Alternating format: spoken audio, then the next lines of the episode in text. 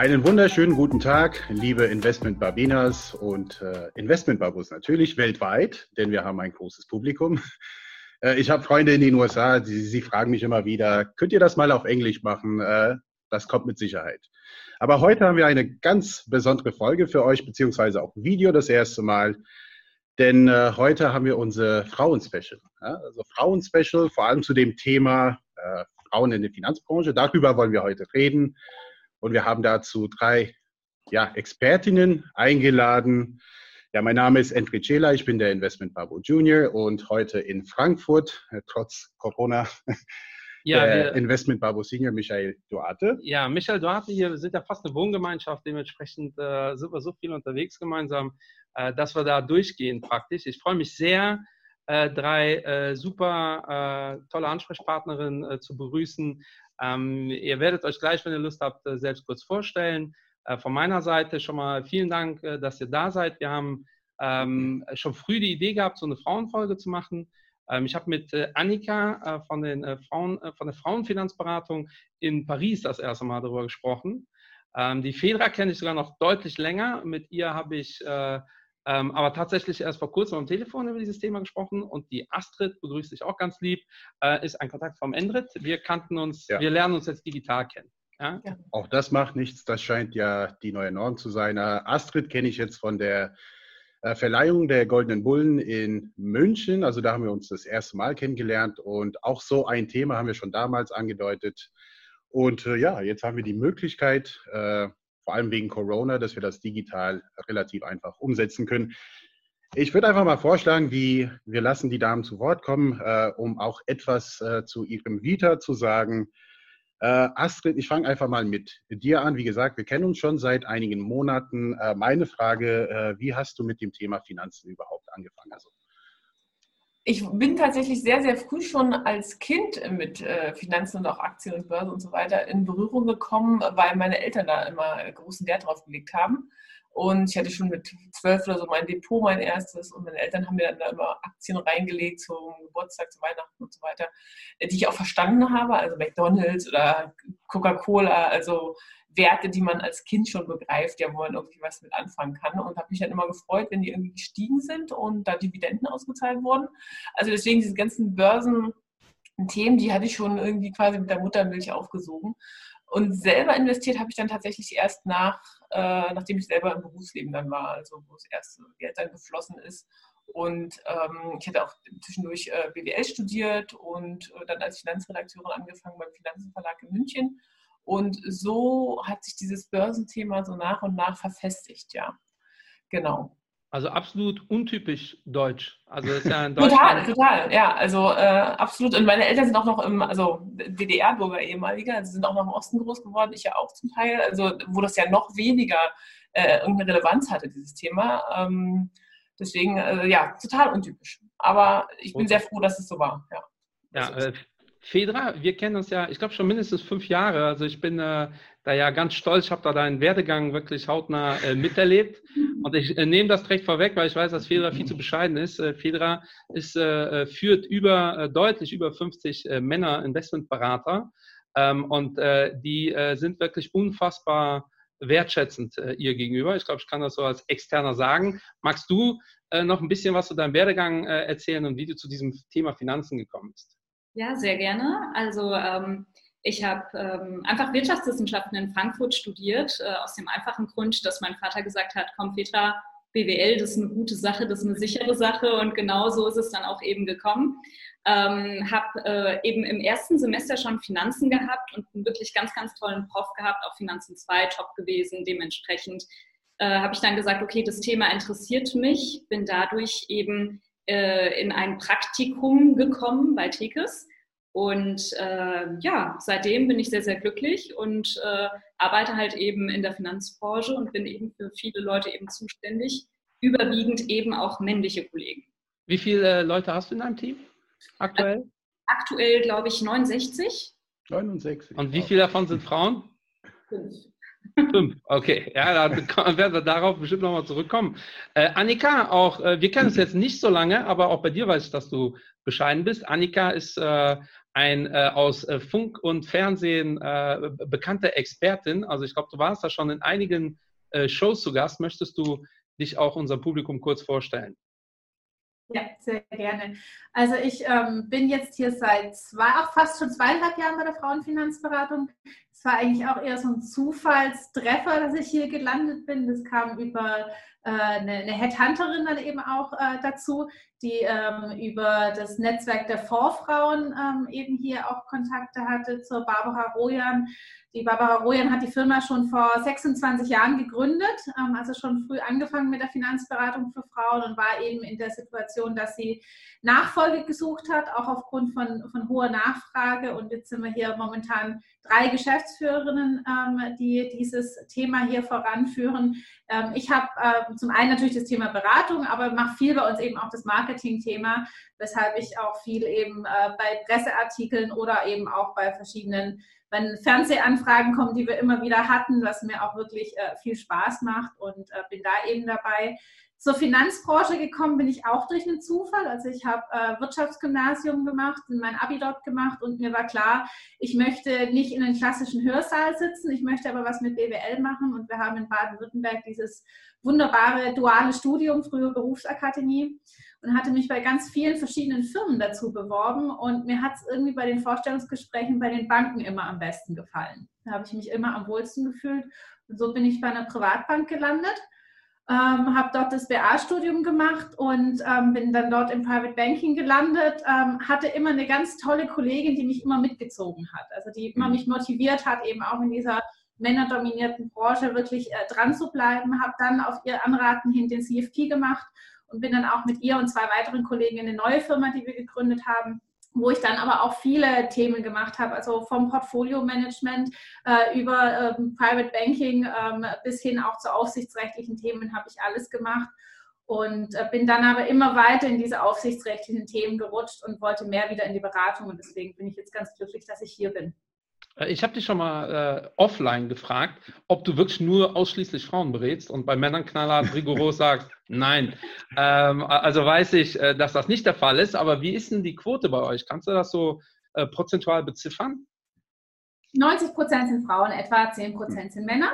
Ähm, wenn Männer zu uns kommen, dann haben die meistens den Kontakt zu einer unserer Kundinnen gehabt. Also das ist auch hauptsächlich, woher wir unsere Kundinnen generieren, ist aufgrund von Empfehlungen. Ähm, das kann dann der Partner sein der, äh, der jeweiligen Kundin. Es kommen natürlich auch Paare in die Beratung. Das kann der, ganz in letzter Zeit häufig der Bruder, der kommt, ähm, der eben auf den Rat äh, der, der Schwester hört oder ähm, auch die Söhne, ähm, die dann zu uns kommen und sich von uns beraten lassen. Letztens hatte ich auch eine Empfehlung von einer Kundin, die ihren Arbeitskollegen geschickt hat ähm, und der sich dann von uns beraten lassen wollte. Ähm, also ich glaube, das ist ja der normale Weg. Äh, Fedra wird das bestimmt bestätigen. Ihr kriegt ja auch viele Empfehlungen. Weißt du, wie das bei euch aussieht im, äh, im, im, Kundenstamm, wie, das, wie es die Waage hält, Frauen, Männer, äh, Fedra? Ähm, also ich persönlich, ich äh, berate, glaube ich, tatsächlich mehr Frauen. Mhm. Also irgendwie, weiß ich nicht, habe ich tatsächlich auch mehr Frauen, aber es ist jetzt nicht so, dass es irgendwie 90-10 ist, sondern ich würde sagen eher so 60-40, sowas um den Dreh. Ah, okay. Und äh, bei dir, Astrid, weil du bist dann auf der anderen Seite ähm, als Chefredakteurin von äh, Courage. Jetzt meine Frage wäre natürlich, äh, ist das wirklich eine Finanzzeitschrift von Frauen, nur für Frauen oder wie ist die Leserquote? Äh, sind da auch Männer unterwegs? Ähm, frage ich mich einfach mal so äh, rein aus Neugier.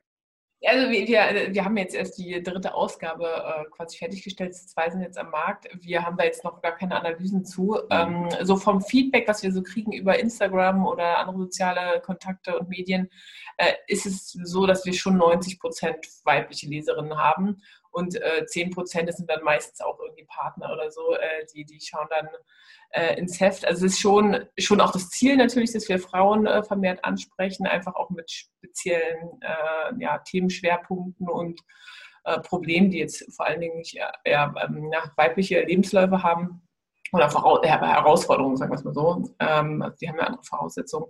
Genau, es sind ähm, mehr Frauen auf jeden Fall. Und das merken wir auch in den sozialen Netzwerken dort auch. Da hat man ja die Analysen, ne, da haben wir, glaube ich, 93 Prozent weibliche Follower also es ist schon so, dass wir ähm, eindeutig weibliches Publikum ansprechen. Aber spricht man Frauen anders an? Also ich habe mir jetzt ein äh, paar Artikel von euch durchgelesen, ähm, äh, so ein Riester-Artikel, und da habe ich persönlich, vielleicht liegt es auch an mir, äh, jetzt nicht wirklich das Gefühl gehabt, dass das, äh, also hätte ich nicht gewusst, von welcher Zeitung das ist, wäre ich nie auf die Idee gekommen, dass das äh, eine Frauenzeitung ist, weil ähm, ich glaube, die, die Ansprache war da, äh, ich, ich sehe als Laie da keinen Unterschied. Aber ist das so? Sprecht ihr Frauen anders an? Das wäre dann auch die Frage an die zwei Kolleginnen, ob Frauen anders beraten werden als Männer.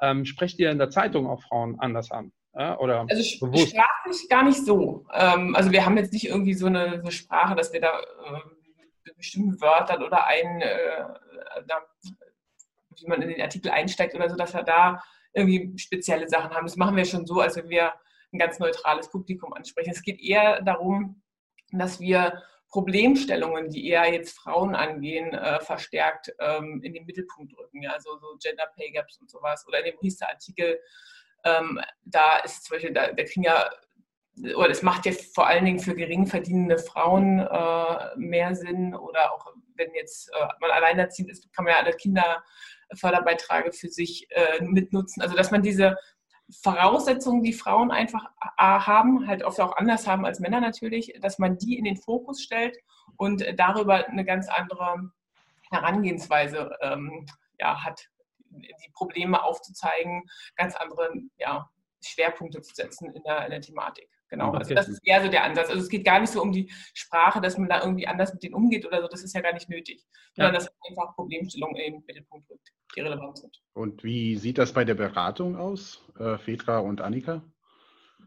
Also, also werden Frauen anders beraten oder ist es überhaupt notwendig? Also Definitiv nicht bewusst. Mhm. Also ich glaube, unterbewusst oder unbewusst mhm. äh, stellt man sich auf jeden Menschen irgendwie ein, egal ob jetzt männlich oder weiblich. Äh, aber bewusst mache ich da auf gar keinen Fall einen Unterschied. Das glaube ich nicht. Annika? Also ich glaube auch, also der Qualität der Beratung oder so ändert es nichts. Ähm, es gibt so ein paar Dinge, die bei Frauen ein bisschen eine andere Voraussetzung haben. Das merkt man auch in anderen Bereichen. Grundsätzlich ist es so, dass wir viele Frauen erleben, die zu uns in die Beratung kommen, die sich viel weniger zutrauen, dass sie eigentlich können. Also das ist ja auch so, wenn man dies kennt. Es gibt eine Stellenbeschreibung, jemand will sich auf einen Job bewerben. Ein Mann reicht, wenn er zwei von zehn Punkten erfüllt und er sagt, er ist der Beste für den Job und eine Frau braucht neun bis zehn, bis es sich traut. Ähm, das äh, sind Erfahrungen, die wir auch immer wieder machen, ähm, dass Frauen sich viel weniger zutrauen und sagen, ach, mit meinem kleinen Gehalt, ach, ich, äh, das lohnt sich doch alles gar nicht und ich muss doch gar nicht und ich will doch gar nicht. Ähm, und da eben dieses, dieses Stärken des, der, der eigenen Dinge, also dass man sagt, es lohnt sich und man muss sich drum kümmern und mach doch mal und leg mal los.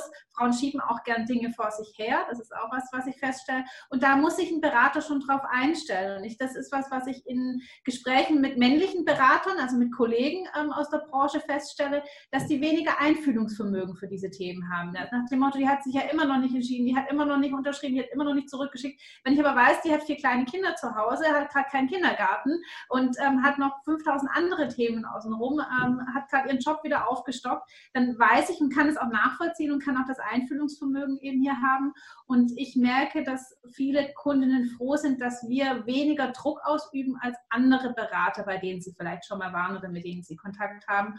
Und da vielleicht auch einer Frau gegenüber weniger Angst haben, zuzugeben, dass sie mit manchen Dingen noch keine Erfahrungen gemacht haben und sich da eher trauen, Fragen zu stellen, als wenn sie da jetzt bei ihrem Banker sitzen, ähm, der ihnen hochtrabend irgendwas von irgendwelchen Begriffen um die, um die Ohren wirft, um seine Kompetenz zu zeigen. Es kommt bei Frauen meistens nicht so gut an. Also da wirklich Einfühlungsvermögen zeigen und keinen Druck aufbauen, das ist was, was schon sehr frauenspezifisch dann eigentlich ist. Wobei ich, ich würde fast sagen, das kommt allgemein auch ganz gut an. Also wenn ich jetzt äh, auf irgendeine Art und Weise auch beraten werde, also es gibt da unterschiedliche Branchen, äh, ich bin so derjenige, der diesen Druck gar nicht braucht. Also ich kann mir gut vorstellen, dass es auch äh, allgemein ziemlich gut ankommt. Äh, jetzt, wir beide kommen natürlich von äh, aktiv gemanagten Häusern, so zwei bekannte Fondsgesellschaften. Also zum einen Clatin Associé, äh, mein Kollege hier Michael Duarte und ich von der Shareholder Value Management AG. Und klar, ich habe gesagt, wir haben aktiv gemanagte Aktienfonds, also keine ETFs. Äh, an der Stelle, es geht gar nicht darum, aber es gibt eine interessante Statistik und diese, diese äh, Statistik haben wir auch vor zwei, drei Wochen auch gepostet auf Instagram dass nur jeder siebte Deutsche überhaupt in Aktien oder Aktienfonds äh, investiert ist. Und wenn man das noch aufteilt zwischen Männern und Frauen, dann ist es nur jede achte Frau und bei Männern ist es nur jeder fünfte Mann. Also wir reden über Aktien oder Aktienfonds. Es spielt letztendlich gar keine Rolle in der Hinsicht. Ich frage mich natürlich, woran liegt das? Also äh, Astrid, du hast da auch viel Erfahrung, äh, du hast auch viel Kontakt äh, mit, mit Frauen aus der Branche und äh, du schreibst auch viel darüber und aus der Beratung. Also womit man ist da eigentlich konfrontiert? Also wenn es um die Geldanlage, was, was, was sagen die meisten Frauen? Also warum sie äh, in Aktien oder Aktienfonds nicht äh, investieren? Aber woran liegt das? Also Ganz, mm. ganz banale, dumme Frage. Ja, nee, die ist überhaupt nicht dumm, weil die, die stellen wir uns jeden Tag, weil wir natürlich auch Frauen dahin motivieren möchten, sich äh, Altersvorsorge über die Börse zu organisieren, wenn man so will. Ähm, ich glaube, es ist einerseits äh, Angst oder einfach auch ähm, das Renommee von Aktien ist jetzt auch nicht so gut, um es mal vorsichtig zu sagen. Viele verbinden da sofort ähm, ja, irgendwelche äh, Investmentbanker aus der New Yorker Wall Street, die da irgendwie ähm, sonst was hin und her schieben an Geldern und da will, will man nicht Teil von sein.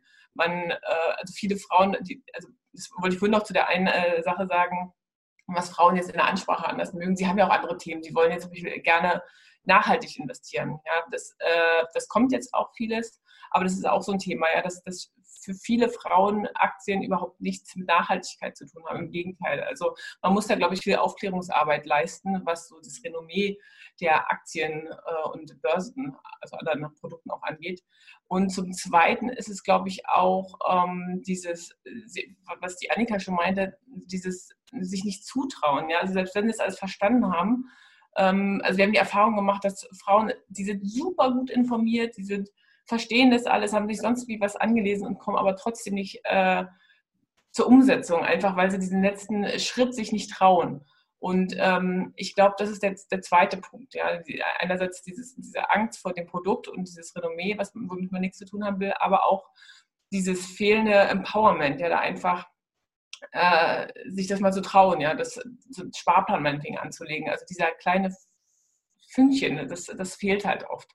Ähm, Glaubt ihr denn, äh, woran das liegt? Ja, weil jeder kennt, also ich kenne dieses, mir fällt gerade dieses äh, Mem ein. Es gibt so ein Bild, da sieht man einen Mann, der so in Badehose vom Spiegel steht und der ist jetzt nicht der fitteste und sieht aber in seinem Spiegelbild einen top äh, kräftigen, muskulösen Mann und dann eine sehr gut aussehende Frau, die sieht dann hauptsächlich äh, äh, so die kleinen Macken, äh, die am Körper sind. Das, ich glaube, jeder hat dieses Mem schon mal gesehen. Mhm. Was glaubt ihr, woran das liegt? Weil das habe ich in meinem Umfeld in den Gesprächen auch immer wieder gehört, Frauen trauen sich nicht, äh, sind zwar sensibler und oft besser ausgebildet und äh, wissen auch genauer, was sie wollen, aber diesen letzten Schritt machen sie nicht. Ja? Also Gender Pay ist ja auch, auch ein Argument, was immer wieder genannt wird, dass die Frauen dann halt auch das nicht so stark einfordern wie Männer und Frauen, die teilweise besser qualifiziert sind, ähm, sich eher zurückhalten. Woran liegt das? Weil wir können, also ich kann mir das jetzt gar nicht so gut erklären. Ja, ihr seid ja auch Männer, also. Ja.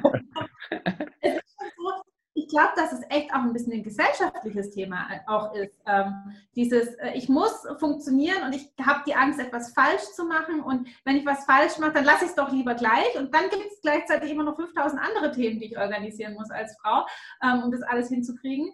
Ähm, und dann bin ich vielleicht aber auch mal an irgendeiner Stelle nicht weitergekommen oder gescheitert und dann traue ich mich vielleicht auch nicht mehr nach einem höheren Gehalt zu fragen. Und also es sind so ganz viele Ängste, die da einfach da sind. Das ist auch immer noch ein gesellschaftliches Rollenbild, das wir Frauen haben und in das wir uns irgendwie einfügen. Und da ist schon so ein bisschen immer eine Hemmschwelle da. Und da muss man das ist eben auch unsere Aufgabe als Beraterinnen, da wirklich auch zu motivieren und dran zu bleiben, ohne Druck und trotzdem sagen, es muss jetzt aber was passieren. Und es gibt ja den Gender äh, Pay Gap, aber es gibt auch den Gender Wealth Gap. Und das ist eben das, was, der wird immer größer noch, der wird nicht kleiner, weil Frauen nicht in Aktien anlegen ähm, und weil hier eben durch, durch die niedrigen Zinsen eben nichts passiert. Und ihr glaubt gar nicht, wie viel Geld auf Tagesgeldkonten rumliegt, Hunderttausende, die nicht angelegt werden. Ähm, Frauen haben enorm hohe Sparquoten, habe ich festgestellt, deutlich mehr als Männer. Das glaubt man manchmal gar nicht. Aber das sind wirklich hohe Sparquoten da, die auf Sparbücher, Tagesgeldkonten oder Bausparverträge fließen. Ähm, das ist wirklich, wirklich schlimm. Und dann spricht man über Themen Altersvorsorge und mit Aktien und wie man das organisieren kann. Und dann, nee, aber eine Garantieverzinsung oder eine Garantie wäre schon schön. Also da ist irgendwie immer noch so ein bisschen ähm, Denken da, dass ja noch nicht so weit ist und da fehlt einfach der Mut äh, zu investieren. Und ähm, viele brauchen lange und müssen sich viel einlesen, bis sie den ersten Schritt gehen. Das merke ich auch. Siehst das ähnlich, Fedra, weil du brichst ja diese Konvention ja doppelt, äh, weil du bist ja nicht nur in der Finanzindustrie, du bist auch noch eine Führungskraft, äh, hast hauptsächlich äh, Männer, die du äh, rumkommandierst. Siehst du dich dann auch als die ähm, empathischere Führungskraft in Relation zu den Männern und glaubst auch, dass das ja so ein, dass, dass halt Frauen generell da so ein bisschen schüchterner sind?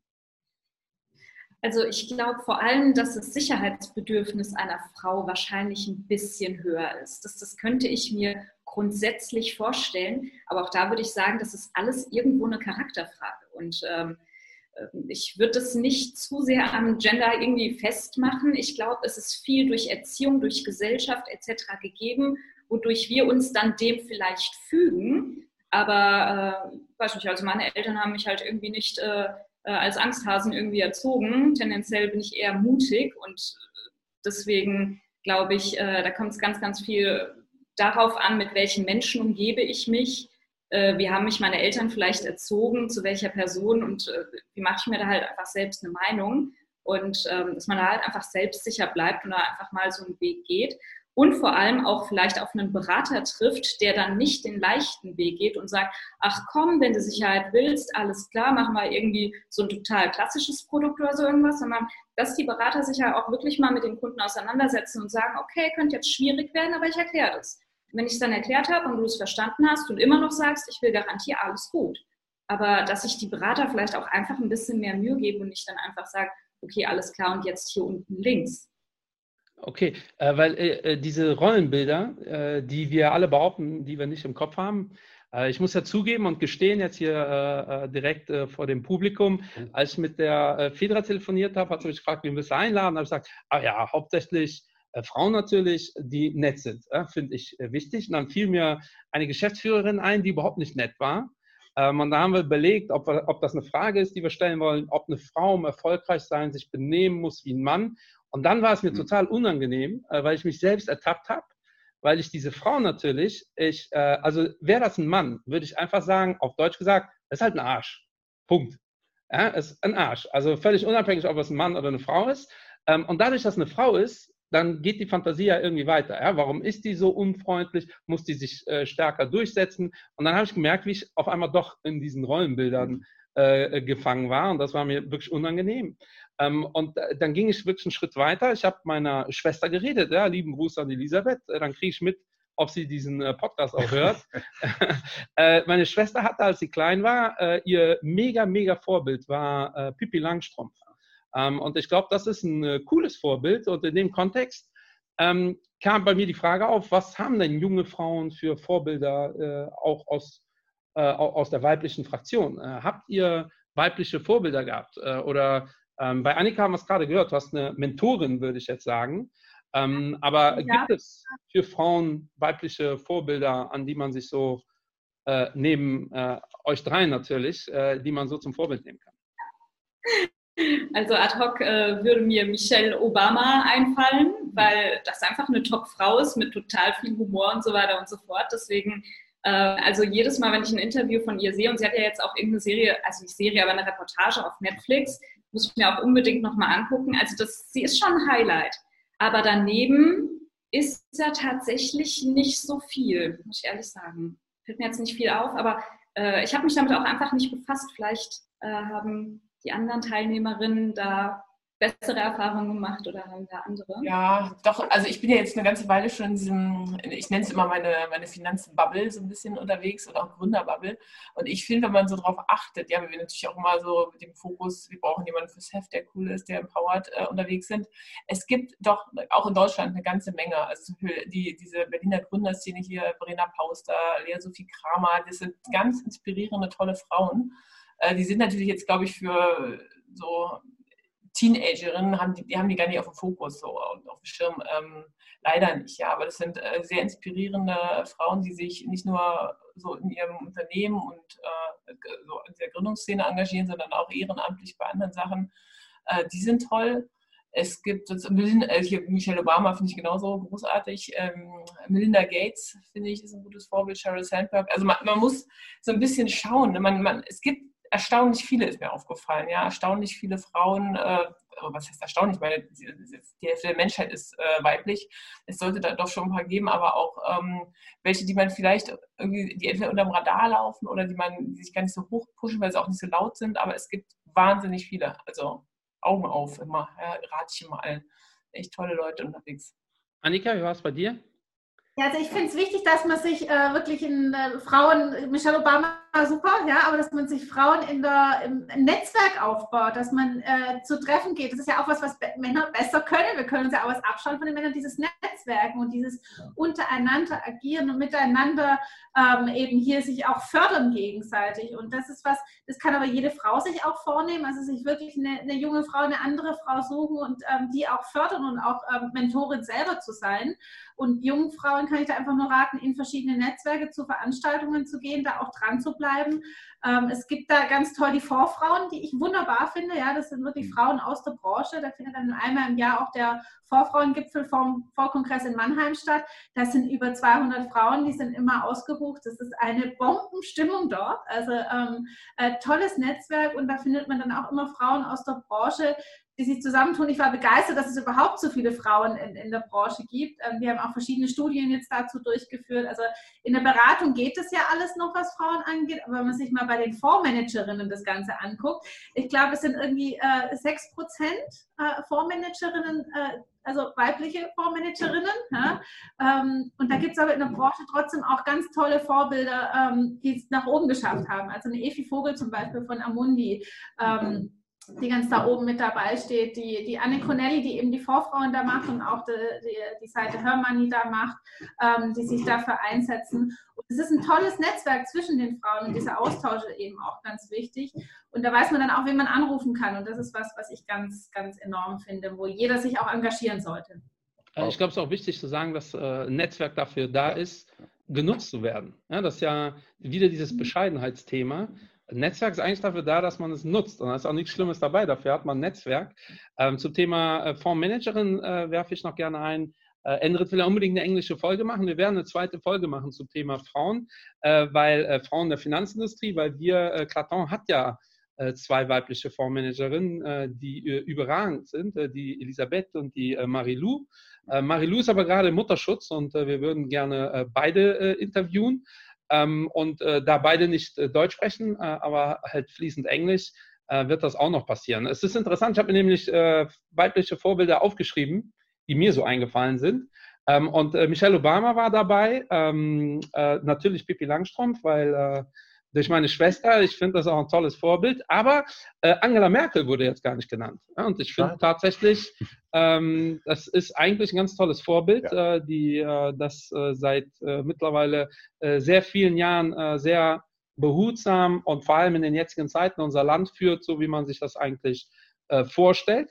Ähm, dann sind wir wieder beim Punkt, ist das Marketing, ja, weil Mutter Teresa finde ich auch ein hat ja auch unfassbar viel erreicht auf ihre Art und Weise. Ähm, nur das Marketing irgendwie ist nicht auf Frauen ausgelegt in dem Bereich, sehr wahrscheinlich. Oder vielleicht dreht es sich wieder und die Frauen sind zu bescheiden. Ich weiß es nicht. Was glaubt ihr denn, was müsste passieren, damit sich das ändert? Also ich habe eine zweijährige Tochter.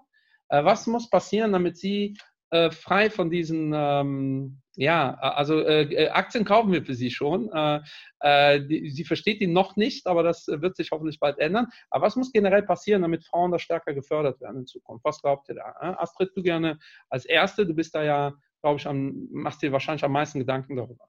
Ja, ich, ich habe ja eine vierjährige Tochter. Okay. Dasselbe Problem quasi. Ja. Ähm, nee, ich, ich versuche es, also ich glaube, das ist einerseits natürlich ein gesellschaftliches äh, Problem oder eine gesellschaftliche Aufgabe, dass, ähm, dass man einfach, äh, ja, zum Beispiel was jetzt äh, Frau Giffey vorhat, dass in den Vorständen äh, mindestens eine Frau demnächst sein muss in den Unternehmen, äh, ist vielleicht ein bisschen wenig noch, aber das ist ja erstmal schon mal ein Schritt. Also dass man da einfach von oben irgendwie Standards setzt, das ist die eine Sache. Die andere Sache ist aber auch immer in der Familie, ähm, weil es hilft mir nichts, wenn ich meine, da kann ja alle DAX-Vorstände können weiblich sein, wenn es in der Familie immer noch äh, veraltete Ansichten gibt und ähm, alte Rollenmodelle gelebt werden, dann, dann kann das nicht funktionieren. Also in der Familie, also wir machen das so, tendenziell bin ich tatsächlich, tatsächlich so, dass, dass wir im Haushalt macht eher mein Freund mehr als ich jetzt zum Beispiel. Äh, ich, bei uns ist alles andersrum. Äh, wir versuchen das halt ganz unaufgeregt quasi irgendwie zu regeln, dass da irgendwie einer das andere macht und so weiter. Also in der Familie eben anfangen. Ähm, die Kinder alles sein lassen. Ja, also mein Sohn spielt wahnsinnig gerne mit Puppen. ist mir relativ egal, ja, das, das, äh, wenn es ihm Spaß macht, ist alles gut, aber ich habe da schon auch ab und zu Kommentare gehört, so wie der, der Junge spielt mit Puppen, wie kann das sein? Ähm, sowas kann halt auch nicht sein in der Familie. Also ähm, ich glaube, in der Familie liegt sehr viel, da muss man anfangen. Äh, und gleichzeitig muss halt vom, vom Dach her, ja, vom, vom oben äh, entsprechende äh, Maßnahmen auch ergriffen werden. So, wie siehst du dann das Thema Corona? Da ähm, äh, hört man ja immer wieder und das leuchtet ja auch ein, dass Corona da ist keine große Hilfe gewesen ist. Ja. dass da äh, so die Frauen, das Frauenbild teilweise sich aktuell eher rückentwickelt. Ja, ähm, habe hab ich tatsächlich auch von mehreren Freundinnen gehört, die zu Hause äh, harte Kämpfe ausgefochten haben, äh, was mich sehr erschrocken hat, weil auch das ist bei uns jetzt nicht passiert. Ja, also ich, bei uns alles nach wie vor einfach so weitergelaufen. Wir haben uns die Kinder so zwischen unseren Telcos hin und her geschoben und haben alles 50-50 einfach gemacht wie immer. Ähm, ja, es, also es ist einerseits ist es vielleicht ganz gut, dass es mal so war, dass man so den den äh, Topf äh, oder den Deckel vom Topf genommen hat, um mal zu gucken, was ist da drunter wirklich los. Ja, es scheint immer alles irgendwie zu stimmen, aber ähm, sobald halt so eine Krise von außen kommt, äh, fällt, fällt, man sofort äh, wieder zurück in die 50er Jahre. Von daher finde ich es schon ganz positiv, dass man da einfach auch nachjustieren kann, dass man sich selbst hinterfragen kann, was ist denn jetzt hier wirklich los bei mir zu Hause, ja. Es ist wirklich so gleichberechtigt, wie ich vielleicht immer dachte. Und auch, dass natürlich, auch wieder Signal an die Politik, äh, gesehen wird, okay, wir müssen hier wirklich noch was machen, wir haben hier wirklich noch eine Aufgabe vor uns. Äh, es ist noch nicht so toll, wie wir vielleicht gedacht haben, oder wir sind noch nicht so gut auf dem Weg unterwegs, wie wir das geglaubt haben. Ja. Äh, Fedra, du äh, bist da ja äh, wie, so, genauso wie ich, hast ja Migrationshintergrund. Ähm, siehst du das ähnlich, dass, dass da in der Familie, also bei euch offensichtlich nicht, aber vielleicht in einem Umfeld, dass da Frauen ähm, doch anders ähm, gehandelt werden? Naja, ich komme schon aus einem sehr traditionellen Haushalt. Mutti ist zu Hause, hat sich um die Kinder gekümmert, um den Haushalt und so weiter und so fort. Und der Papa ist halt die Brötchen verdienen gegangen. Und äh, was mir meine Mutter aber von Anfang an beigebracht hat, war dann einfach, Petra, wenn du groß wirst, mach dich niemals abhängig von irgendwem. Niemals. Das ist äh, das, was, also wenn sie mir irgendetwas mitgegeben hat, dann definitiv das und äh, auch noch viel weiteres. Falls Mutti zuhört, Mutti, du hast mir sehr, sehr viel mitgegeben. Alles gut. Aber äh, das war schon sehr, sehr ausschlaggebend. Und ähm, ich kann mir halt vorstellen, dass äh, wenn sich eine Frau denkt, okay, ich möchte irgendwann mal Familie gründen und Kinder haben und so weiter, dass das hemmt. Und so habe ich dann auch reagiert und habe gesagt, Mutti, was ist denn, wenn ich dann Kinder kriege und so? Ich muss doch dann zu Hause bleiben. Das ist ja schon schwierig. Und dann hat sie halt einfach gesagt, okay, alles klar, überhaupt kein Problem wir, deine Eltern, wir kümmern uns drum, wir machen alles, dass dann halt irgendwie funktioniert. Und selbst wenn man jetzt nicht solche Eltern hat, aus welchem Grund auch immer, es gibt immer Möglichkeiten. Man muss sich da irgendwie nicht hemmen oder sonst irgendwas, sich zurückziehen ähm, und irgendwie auf Karriere verzichten oder auf Geldanlagen oder sonst irgendwas in die Richtung, ähm, nur weil man Familie gründen will. Und das, den Sprung dann halt eben zu machen, beziehungsweise den Gedankengang zu haben, äh, das, das muss man dann schon verinnerlichen, um den Weg dann auch zu gehen, glaube ich.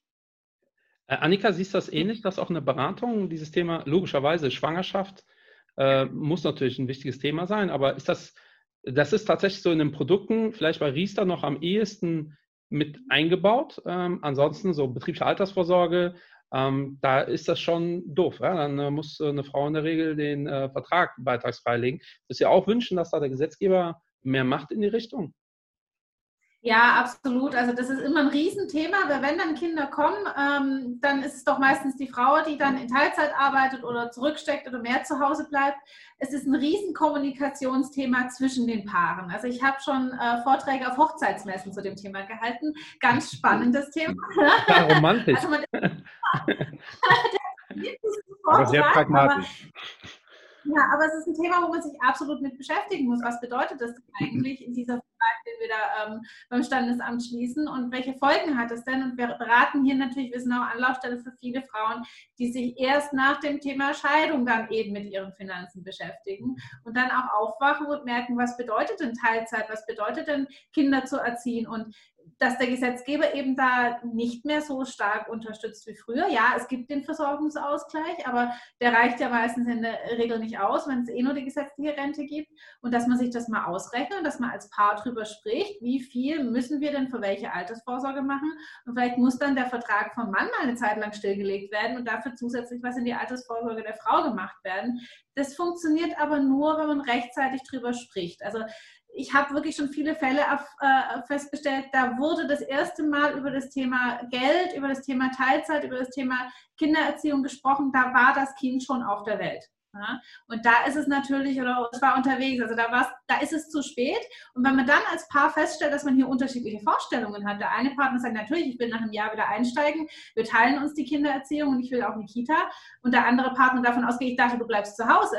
Ähm, wenn man da nicht drüber spricht, ist das ein ganz großes Konfliktpotenzial. Und leider werden ja eben auch viele Ehen wieder geschieden. Da muss man sich auch darauf vorbereiten. Und da stehen meistens die Frauen dann äh, schlechter da. Und ähm, so einfach ist es in Deutschland halt dann auch nicht, ähm, dass ich mit einem dreijährigen Kind oder auch zwei oder drei Kindern Vollzeit arbeiten soll und dann auf meinen Unterhalt verzichten muss das wurde alles geändert, nicht zum Wohle der Frauen. Ja? Und da muss man sich rechtzeitig darauf vorbereiten. Und jedes Paar kann seine eigenen Regeln aufschreiben und seine eigenen Regeln machen. Und da muss man dem Ehevertrag vielleicht auch mal so ein bisschen ähm, das negative Image äh, wegnehmen, dass das nur was für Reiche ist und dass das nur was ist, um sich, äh, wo sich die Männer schützen wollen. Nein, wenn man das richtig macht, dann ist es einfach ein, die eigenen Regeln für die eigene Beziehung aufzuschreiben. Und ähm, da muss man ähnlich bei den Geldanlagen noch ganz viel aufklären.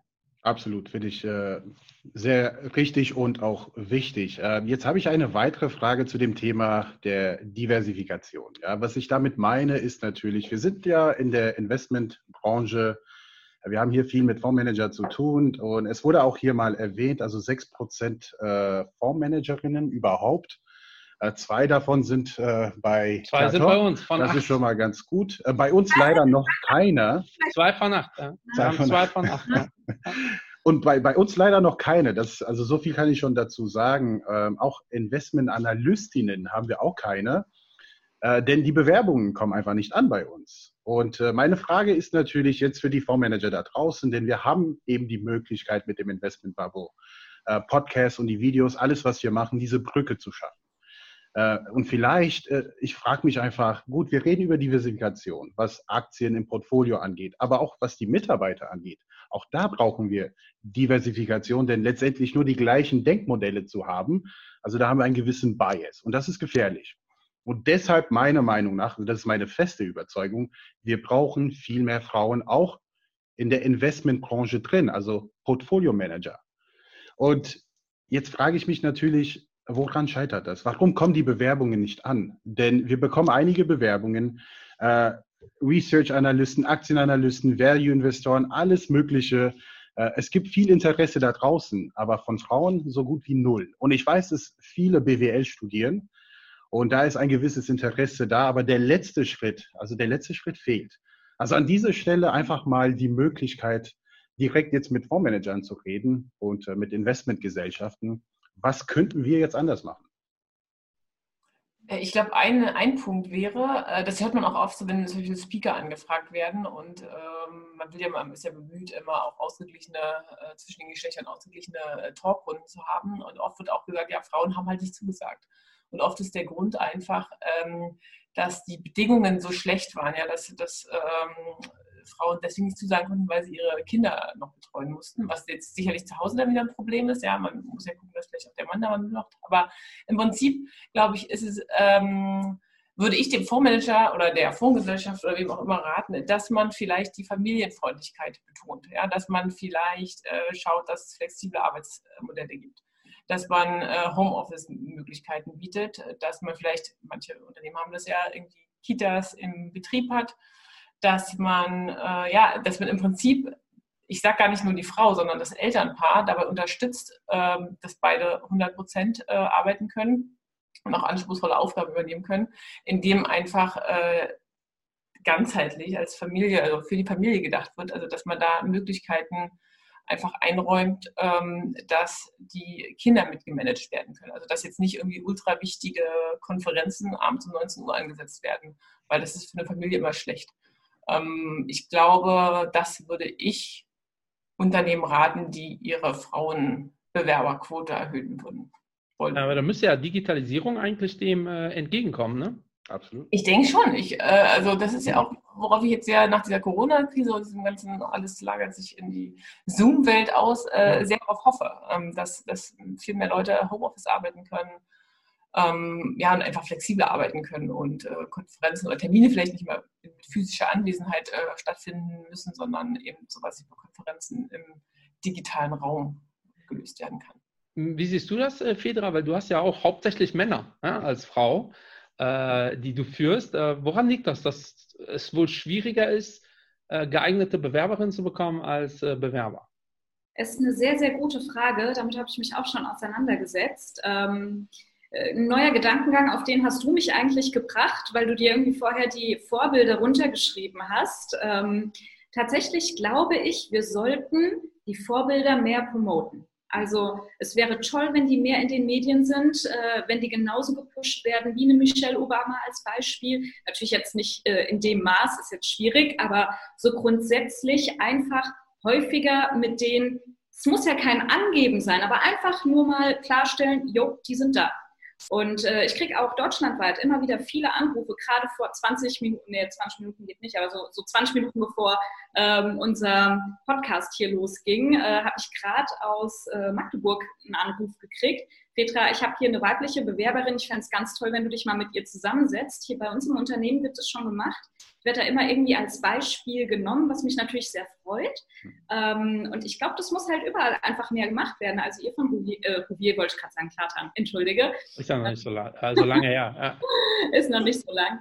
Genau. Äh, ihr solltet definitiv äh, eure Fondsmanagerin mehr pushen, mehr von denen erzählen, dass die eine gerade im Mutterschutz ist, ist der Wahnsinn, also dass das funktioniert. Weil ich kann mir auch vorstellen, dass Gesellschaften Angst haben, dass wenn die Fondsmanagerin dann im Mutterschutz ist, der Fonds dann irgendwie abbricht oder irgendwas. Und äh, wenn ihr das mehr pusht, hat man ja die Vorbilder und kann dann halt vielleicht äh, irgendwie nach den Sternen greifen, so irgendwie in die Richtung.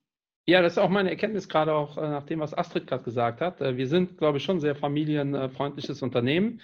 Und wir haben halt den Vorteil, dass wir als Team funktionieren ne? und einen Teamansatz haben in jedem Fonds. Äh, daher ist das gar kein Problem, dass die Fondsmanagerin mal weg ist für eine Zeit. Ähm, ich bin aber tatsächlich ein Riesenfan von beiden unseren Fondsmanagerinnen, weil die auch so unterschiedliche Typen sind. Also die Elisabeth ist äh, in Frankreich groß geworden, aber eigentlich eine Britin, also so wie man sich das so vorstellt, perfekt Oxford-Englisch. Äh, die Marie-Lou ist eine, ähm, vielleicht klingt das komisch, aber eine sehr äh, weibliche Frau. Sie ist sich ihrer weiblichen Reize, was man ja auch manchmal erlebt, dass das ja irgendwie, äh, also sie hat da gar kein Problem damit, Frau zu sein und äh, ist auch meiner Meinung nach eine sehr gut aussehende Frau. Ähm, damit hat sie, wird aber komplett ernst genommen, was in Frankreich, glaube ich, ähm, noch mal ein bisschen anders ist als hier. Ähm, weil das habe ich Sie mal gefragt. Habt ihr mal das Gefühl gehabt, dass ihr nicht so ernst genommen werdet wie eure äh, männlichen Kollegen? Ja? Und da haben die alle direkt gesagt, nein. Äh, bei euch glaube ich, ihr habt mittlerweile einen Status erreicht, wo das wahrscheinlich auch nicht mehr der Fall ist. Aber war das immer so, äh, Annika? Hast dich immer oder hattest du das Gefühl, dass du diesen extra, diese extra Meile gehen musstest, weil du eine ja. Frau bist? Ja, und man muss auch wirklich sagen, in unserer Branche ist auch alles alles nicht so gut, wie es manchmal dasteht. Also ich kriege das aus dem privaten Umfeld mit. Ich habe auch Freundinnen aus der Branche. Eine davon ist auf Jobsuche im Portfolio-Management.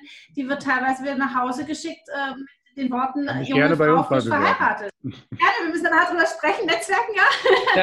ähm, aber dann wirklich, oder auch Homeoffice-Möglichkeiten, sie spricht das dann an, ähm, kein, keine Chance. Also sie hat mir am Wochenende über viele ihrer, ihrer äh, Gespräche berichtet. Ähm, es ist, ist, wirklich grausam. Ja? Und ähm, ich selber habe die Erfahrung auch schon gemacht, dass ich ähm, mir schon anhören durfte, ja, junge Frau und äh, will ja sowieso jetzt gleich Kinder kriegen und heiraten und ähm, ist dann wieder weg und zu Hause, die brauchen wir gar nicht einstellen, das Risiko können wir nicht eingehen. Das hatte ich auch schon. Ich hatte auch schon das, ähm, ach, die Assistentin ist dabei, ähm, ja, das äh, ist mir auch schon passiert. Und ähm, ich bin in diesem Finanzplaner-Netzwerk eben auch sehr aktiv. Ähm, und äh, bei den CFPs sind es äh, immerhin 13 Prozent Frauen. Ne? ne? Auf äh, manchen Veranstaltungen war ich aber auch schon ähm, die Einzige. Ich bin auch schon auf äh, einer dieser Investmentreisen, es war nicht in Paris, da waren ja ein paar Frauen dabei, aber ähm, in New York damals war ich mit 19 äh, Männern für eine Woche. Ja? Also das sind schon so Dinge. Manche Frauen fühlen sich da nicht wohl in so einem Umfeld. Ich selber habe damit kein Problem, aber man merkt schon, was man da manchmal vielleicht nicht so willkommen ist in, in jeder Runde. wenn man ein Bierchen mittrinkt, dann wird es meistens besser. Ne? Ähm, aber für viele Frauen ist dieser Eintritt in diese männerdominierte Welt schwierig. Und da gibt es auch diese Studie, Fearless Girls heißt die, die die Vorfrauen mit unterstützt haben, wo es wirklich darum geht, warum gehen Frauen denn nicht ins Portfolio-Management? Und da wird immer wieder das Thema Moral genannt. Also Frauen wollen etwas moralisch Wertvolles in ihrer Arbeit tun. Und ähm, da gilt ja die Fondsbranche noch nicht als äh, so moralisch. Und ähm, sie fühlen sich eben in diesem äh, Wettbewerbsumfeld nicht wohl, diese Ellenbogenmentalität mhm. mögen sie nicht. Sie mögen sehr gerne Teamarbeit. Das ist vielleicht auch das, was bei euch dann funktioniert, weil ihr sagt, ihr habt ein Team und ihr funktioniert als Team. Und das ist was, was Frauen sehr bevorzugen. Und leider gehen Frauen immer noch in diese sogenannten Pink Ghettos, also Marketing und Personal, eher rein als ins Portfolio. Pink Ghetto, das habe ich noch nie gehört. Pink Ghetto, da, da, lernt man was Neues dazu. Ähm, also von dem her, ich finde ja, dass Portfolio-Management ein super Job ist, um auch den äh, mit Familie zu vereinbaren, weil ich ja. eben viel im Homeoffice arbeiten kann. Von dem her würde ich sagen, für Frauen ist das Portfolio-Management absolut geeignet. Ja, eigentlich fast besser als die Beratung, weil bei der Beratung muss ich eher anwesend sein und eher meine Zeiten haben. Im Portfolio-Management kann ich das ähm, viel besser einteilen. Trotzdem hat sich noch nichts getan und ähm, ja, leider hat es auch mit dem Verhalten mancher männlicher Kollegen zu tun. Ja. Aber an dieser Stelle hoffe ich sehr, dass wir jetzt die Investment Babos auch mit so einem Namen äh, auch unseren Beitrag geleistet haben, denn äh, ich glaube, also wir verstehen das schon seit Jahren, dass äh, eine gewisse Diversi Diversifikation, was personell angeht, zum einen nachhaltig ist, aber auch zu besseren Ergebnissen äh, führt. Also ich bin auch ein Fan von ja. Äh, anonymisierten Bewerbungen, also Absolut. tatsächlich. Ähm, gar nicht mal unbedingt äh, wegen dem äh, Geschlechtsthema, sondern auch wegen Namen. Ähm, mein äh, allererster Azubi hatte einen kroatischen Nachnamen und äh, der hatte äh, ein unfassbar gutes Zeugnis und äh, er hat mir mal erzählt, dass er sich mit seinem Kumpel beworben hat auf Stellen und der hat halt einen rein klassisch deutschen Namen und der hat teilweise Stempel auf seinen Bewerbungsunterlagen gehabt mit wieder zurück und seine Kumpel wurde eingeladen. Ne? Also hat jetzt nichts also ist jetzt nicht nur also die Rollen, die im Kopf der Menschen sind, äh, beziehen sich ja auf viele äh, Faktoren und äh, prinzipiell ähm, ist das schade. Ja? Auch äh, warum, also vor allem Fondsmanagement, wie du gerade sagst, ja auch total interdisziplinär. Also äh, wenn Frauen dieses Bild äh, gerecht werden wollen und da empathischer sind, ist das ja ein Vorteil für einen Fondsmanager. Und ich finde auch so eine Erfahrung wie ein Kind kriegen kann ja nur äh, langfristig von Vorteil sein, auch für eine ganze äh, Firma. Ähm, ich kenne es aber aus meinem Umfeld auch, dass äh, Frauen im, so schlimm wie dieser Name ist, gebärfähigem Alter, ähm, es schwierig haben, dann irgendwo fest angestellt zu werden, ne? weil einfach die Aussage ist, ja, ja, mal schauen, was da, was, was da passiert. Ne? Ja, ich glaube, wir haben viele gute Fragen gehabt, haben einiges beantwortet und wir hatten fast eine gute Stunde. Und äh, ich möchte mich jetzt einfach mal an dieser Stelle recht herzlich bedanken. Also ich glaube, wir haben einfach viele, viele tolle Inputs gegeben für viele Frauen da draußen, aber auch für viele Fondsmanager und Fondsgesellschaften, Banken und so weiter und so fort, für die ganze Investmentindustrie äh, auch auf den Weg gegeben. Ich hoffe, dass wir zum Teil auch eine gewisse Brücke schaffen können, äh, dass aus dieser jede achte Frau in Aktien vielleicht, das ist zweite, zwei von acht oder drei von acht Frauen, dass wir in eine Richtung 20, 30 Prozent Beteiligung äh, gehen können. Und äh, wahrscheinlich werden wir das nochmal wiederholen. Also ja, wir werden bestimmt. auch äh, eine Folge mit den zwei Kolleginnen machen auf Englisch. Das spielt mir sehr gut in die Karten. Das ist meine Muttersprache. Und äh, ja, herzlichen Dank. Und wir haben zum Abschluss jetzt mal eine Frage an unseren Zuhörer ja. über die nächste Folge. Aber wir fragen ja die Investment Barbinas und die ja. Investment Babos und unser erklärtes Ziel ist ja, wir haben ja äh, aktuell 13 Prozent weibliche Zuhörer. Unser erklärtes Ziel ist, dass das natürlich äh, sich äh, nivelliert und äh, besser wird. Äh, anscheinend der Frauenindustrie ist das sogar ähm, über dem Durchschnitt. Ähm, und wir äh, fragen ja unsere Zuhörer immer, was das nächste Thema sein soll. Und da ist die Überlegung, entweder sprechen wir über nachhaltige Investments, ähm, etwas, was äh, Frauen anscheinend noch stärker anspricht als Männer, aber auch bei Männern äh, momentan ein ganz großes Thema ist. Oder Derivate, das wäre dann etwas technischer. Ähm, da geht es vor allem auch um den äh, Contango am Ölmarkt. Ja? Vielleicht haben wir es äh, die eine oder andere mitbekommen, dass der Ölpreis, äh, äh, dass wir Öl geschenkt bekommen haben vor kurzem. Und das hat ganz klar mit der Struktur von Futures zu tun. Das wird dann ein bisschen technischer, aber wie immer fragen wir das äh, unsere Zuhörer.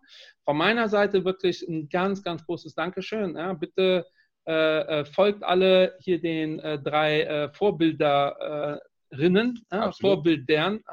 Ähm, abonniert gerne alle Courage. Also ich habe da schon rumgestöbert und finde auch als Mann die Inhalte sehr interessant. Von meiner Seite war es das. Ähm, wirklich vielen Dank, dass ihr euch die Zeit genommen habt und äh, wir wiederholen das bitte äh, gerne. Ähm, vielleicht in einem Jahr oder so und dann können wir mal schauen, ob wir schon irgendwas bewirkt haben gemeinsam. Ja, ja. Ähm, von Frankfurt, lieben Gruß äh, in die Rest der Republik. Möchtest du noch was dazu? Du ja, das immer gerne war es auch von meiner Seite.